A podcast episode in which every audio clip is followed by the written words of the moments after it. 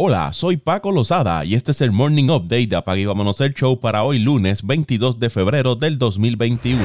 James Harden anotó 37 puntos con 11 rebotes y 7 asistencias y los Nets de Brooklyn aguantaron un empuje en el último cuarto para vencer a los Clippers de Los Ángeles 112 a 108 para su sexta victoria consecutiva. Kyrie Irving agregó 28 puntos y 8 asistencias. Paul George lideró a los Clippers con 34 puntos y Kawhi Leonard tuvo 29.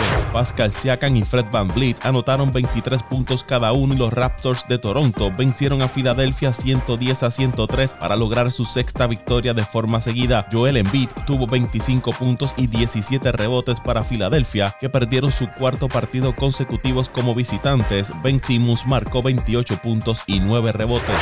Con el partido empatado a 112 en tiempo extra, Brandon Ingram anotó el triple de la ventaja con 33.3 segundos por jugar y New Orleans logró la victoria 120 a 100 115 sobre Boston después de recuperarse de estar abajo por 24 puntos. Zion Williamson, quien anotó 24 de sus 28 puntos después de la primera mitad, contribuyó con 10 rebotes, 4 asistencias. Ingram terminó con 33 puntos por New Orleans. Jason Tatum anotó 32 puntos y 9 rebotes y Jalen Brown anotó 25 para los Celtics. Oklahoma venció a Cleveland 117 a 101. Shea Jelux Alexander tuvo 31 puntos por el Thunder. Detroit cayó ante Orlando 105 a 96. Nikola Vucevic anotó 37 puntos y 12 rebotes. Minnesota perdió frente a los Knicks 113 a 99. Julius Randle tuvo 25 puntos, 14 rebotes por New York. Carl Anthony Towns por Minnesota tuvo 27 puntos con 15 rebotes. Y hablando de Minnesota, estos despidieron a su dirigente Ryan Sanders, anunció el presidente de operaciones del equipo, Gerson Rosas. Los Timberwolves no perdieron el tiempo al momento de buscar un sustituto para Sanders, contratando al asistente de los Raptors de Toronto, Chris Finch, dijeron fuentes a Shams Charania de The Athletic. Nos gustaría agradecer a Ryan por su tiempo y compromiso con la organización de los Timberwolves y le deseamos lo mejor en el futuro, dijo Rosas en un comunicado. Estas son decisiones difíciles de tomar, sin embargo, este cambio redunda en el mejor interés de las metas de la organización a corto y largo plazo. Fin de la cita. Sanders reemplazó a Tom Thibodeau a mitad de la campaña 2018-2019. Era el dirigente más joven de la liga en el momento de su contratación. Bajo su mando, Minnesota tuvo marca de 40 43 victorias, 93 derrotas en tres temporadas y al momento los Timberwolves han perdido 8 de sus últimos 9 partidos y poseen el peor récord de la NBA con 7 victorias y 24 derrotas.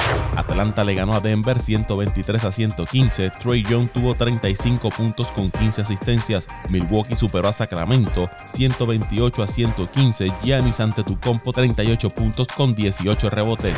Los Celtics de Boston no volverán a tener a Marcus Smart en uniforme por varias semanas. Es probable que Smart continúe rehabilitando su lesión en la pantorrilla izquierda durante el receso de Juego de Estrellas, con la esperanza de regresar para el comienzo de la segunda mitad de la temporada, dijeron fuentes a Adrian Wojnarowski de ESPN. Smart no juega desde el 30 de enero y Boston tiene marca perdedora en su ausencia. El dos veces seleccionado al All Defensive Team de la NBA promediaba 13.1 puntos por juego, 6.1 asistencia y 1.8 robos de balón antes de la lesión.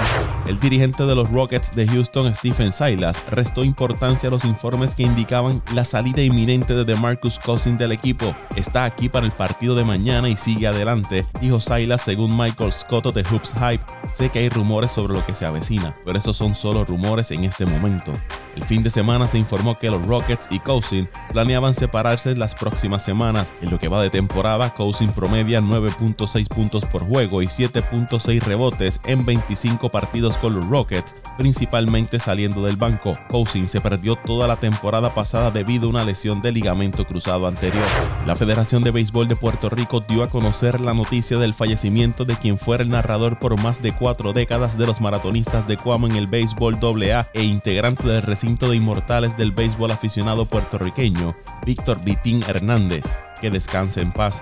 El presidente director ejecutivo de los marineros de Seattle, Kevin Mutter, se disculpó el domingo en la noche después de que salieron a la luz unos comentarios a un club rotario a principios de este mes, incluyendo en los que cualificaba las capacidades de hablar inglés de dos miembros de la organización como terribles y no buenas. Los comentarios de Mutter se hicieron a un club rotario en Bellevue, en Washington, el 5 de febrero y salieron públicos en las redes sociales durante el fin de semana. Quiero disculparme con todos los miembros de la organización de los marineros de Seattle especialmente con nuestros jugadores y con nuestros fanáticos. Dijo Matter en un comunicado, no hay excusa para mi comportamiento y asumo toda la responsabilidad por mi terrible error de juicio. Cerramos la cita. En sus comentarios al club rotario, Matter habló sobre el ex lanzador de los marineros, Isachi Iwakuma, quien fue contratado en enero y la necesidad de tener un traductor y sus capacidades para hablar inglés. También habló sobre el jardinero Julio Rodríguez, quien está clasificado como uno de los mejores prospectos de la organización y de las grandes ligas. Matter dijo, y citamos, Julio Rodríguez tiene una personalidad más grande que todos ustedes juntos. Es ruidoso, su inglés no es bueno. Fin de la cita. Además dijo que creía que los prospectos Jared Kelly y Logan Gilbert probablemente no comenzarán la temporada con el equipo como una forma de manipular su tiempo de servicio en las grandes ligas y mantenerlos bajo el contrato de la franquicia por más tiempo.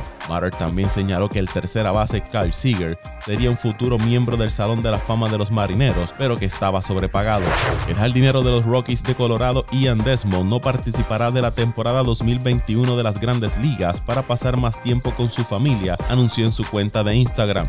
Durante los últimos meses he tenido conversaciones difíciles, hice muchas preguntas y pensé mucho. Por ahora, decidí no participar de la temporada 2021. Mi deseo de estar con mi familia es mayor que mi deseo de volver y jugar béisbol bajo estas circunstancias. Voy a seguir entrenando y viendo cómo se desarrollan las cosas, escribió Desmond. El jugador de 35 años fue uno de varios jugadores que optaron por no participar en la campaña 2020 debido a la pandemia de COVID-19. Ahora es el primer jugador en optar por no participar en el 2021. Se esperaba que Desmond ganara 8 millones esta temporada. Los Rockies tienen una opción de equipo de 15 millones sobre él para el 2022 con una compra de contrato de 2 millones.